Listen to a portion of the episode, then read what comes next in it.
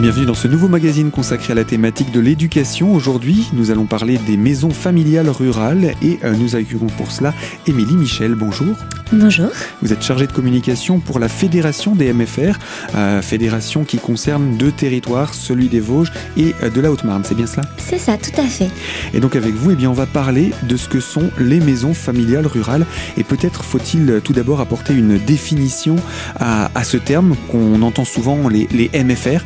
Mais qu'est-ce qu'une MFR, une maison familiale rurale? Alors une maison familiale rurale est un établissement de formation privé sous contrat avec le ministère de l'Agriculture. La particularité des maisons familiales et rurales est tout d'abord qu'elles se situent en territoire rural, comme, euh, comme leur nom l'indique.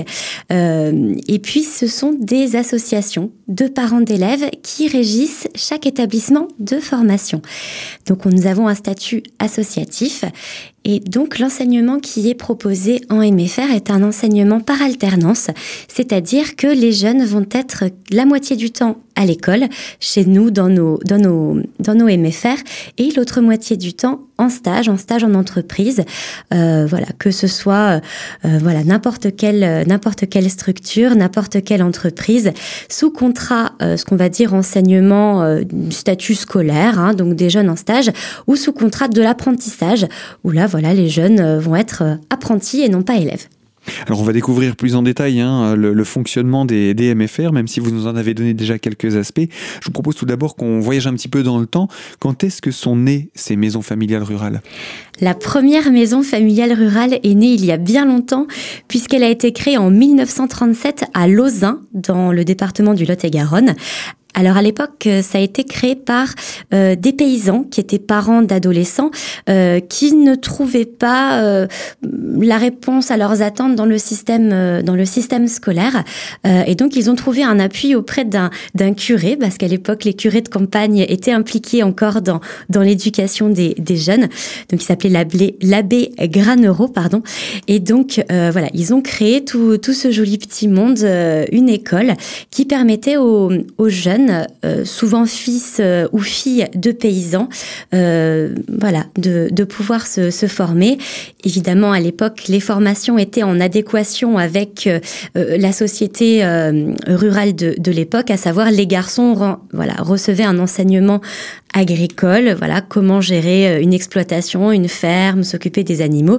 Et les jeunes filles recevaient un enseignement, on va dire, digne de l'école ménagère. Euh, voilà, on leur apprenait à s'occuper d'un foyer elles avaient des cours de couture, euh, des, voilà, comment s'occuper des, des, enfants en bas âge.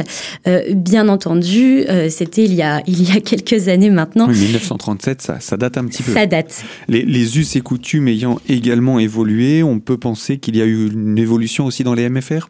Oui, tout à fait. Euh, les maisons familiales euh, sont, euh, sont maintenant axées sur plusieurs types de formations, dans plusieurs filières. On ne demande plus aux filles de savoir comment gérer un foyer, sauf si elles le souhaitent, et on n'impose plus aux garçons d'être agriculteurs et d'avoir les mains, entre guillemets, dans, dans le cambouis s'ils ne le souhaitent pas. les maisons familiales ont effectivement évolué et on, voilà, on propose des, des formations de la quatrième au BTS en alternance et puis euh, on essaye d'être vraiment à l'écoute des besoins de, de nos jeunes. Et donc, euh, comment, comment est-ce que s'est passée cette évolution? On imagine avec, euh, euh dans le temps, les, chaque époque, l'après-guerre, les Trente Glorieuses, ces périodes un petit peu qui ont révolutionné à la fois l'industrie, etc., qui font que vous vous êtes... Les, les MFR déjà se sont développés, il y en a eu de plus en plus sur le territoire? Oui, c'est ça, tout à fait. Les maisons familiales et rurales se sont développées sur le territoire national, puisque nous avons 430 associations locales qui gèrent des établissements de formation donc autant de MFR sur le territoire, 430. Euh, et donc il y en a un petit peu, un petit peu partout. Il y a des départements qui sont mieux pourvus que, d'autres. Nous dans les Vosges, nous sommes six, six maisons familiales et rurales. Euh, et effectivement, le, but c'est d'être en adéquation avec la société actuelle et de voilà prendre en, en compte euh, les mutations sociétales au niveau de, au niveau de l'enseignement proposé. Ça veut dire que les, dans les Vosges, quelle est la plus ancienne des, maisons familiales rurales? La plus ancienne des maisons familiales et rurales se situe à Bulgnéville, dans l'ouest vosgien. Nous avons fêté ses 80 ans l'année dernière. Donc c'est voilà une maison qui est, euh, on va dire, aussi ancienne que euh, la naissance du mouvement au niveau national. Elle s'est créée très vite après le lancement de ce mouvement. Tout à fait, c'est exactement ça. Et eh bien voilà en tout cas pour cette première maison familiale rurale des Vosges, donc à Bulgnéville. Émilie Michel, vous restez avec nous. Je rappelle, vous êtes chargée de communication de la Fédération des maisons familiales rurales, entre autres des Vosges. Et on va se retrouver dans quelques instants pour poursuivre autour de cette thématique. Alors à tout de suite sur notre antenne.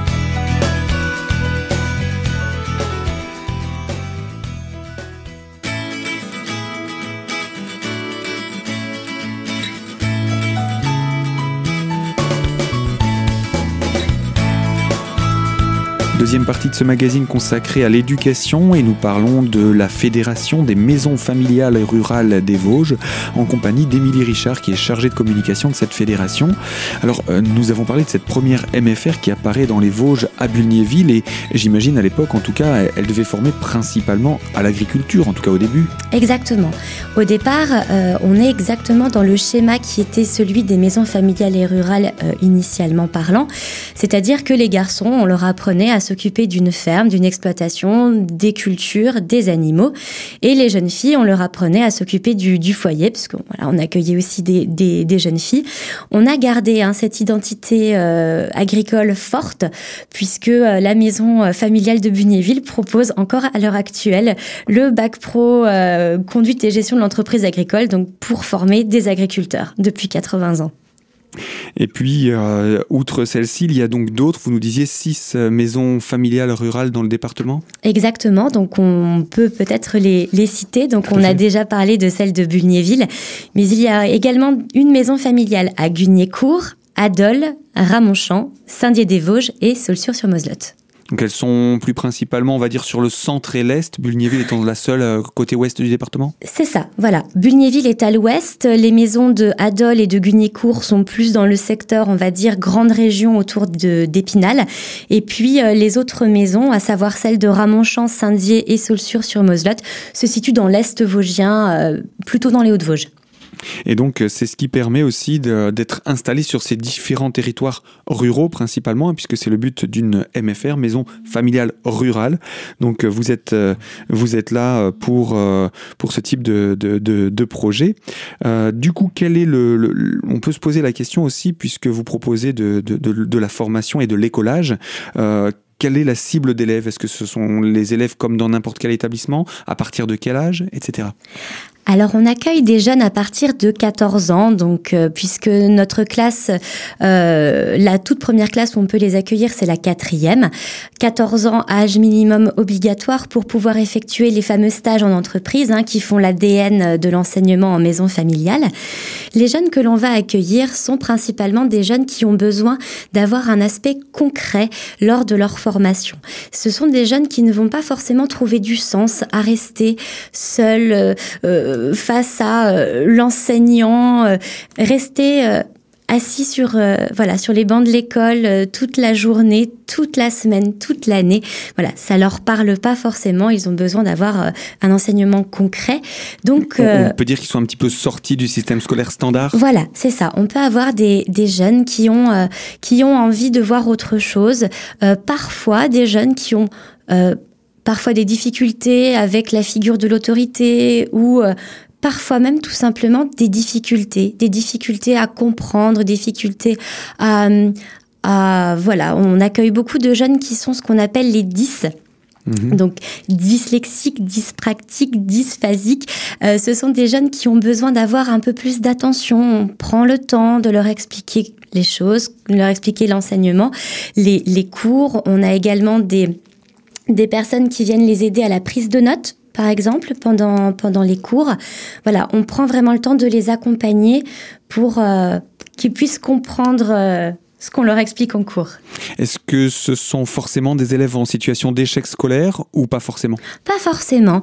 On peut avoir des jeunes, effectivement, qui peuvent être euh, sortis du système, qui peuvent être en situation d'échec ou tout du moins de difficultés scolaires. Et puis, on peut avoir des jeunes qui savent déjà ce qu'ils veulent faire plus tard, qui sont passionnés par un domaine et qui pour qui ça ne fait pas de sens de continuer à rester dans l'enseignement général à tout prix à partir de la classe de quatrième. On a des jeunes, euh, je vais reprendre l'exemple de l'agriculture parce que c'est un exemple qui est très parlant puisque c'est un métier euh, passionnant. Euh, des jeunes qui savent déjà, qui, qui ont l'intime conviction qu'ils seront agriculteurs plus tard, à leur sens, ça ne sert à rien de suivre une quatrième, une troisième de l'enseignement général. Et vous nous avez présenté là le type de public que ciblent les maisons familiales rurales. Émilie Michel, je rappelle, vous êtes chargée de communication de la Fédération de CMFR Vosgienne et également de Haute-Marne. Et on va se retrouver dans quelques instants pour la troisième partie de ce magazine. Alors à tout de suite sur notre antenne.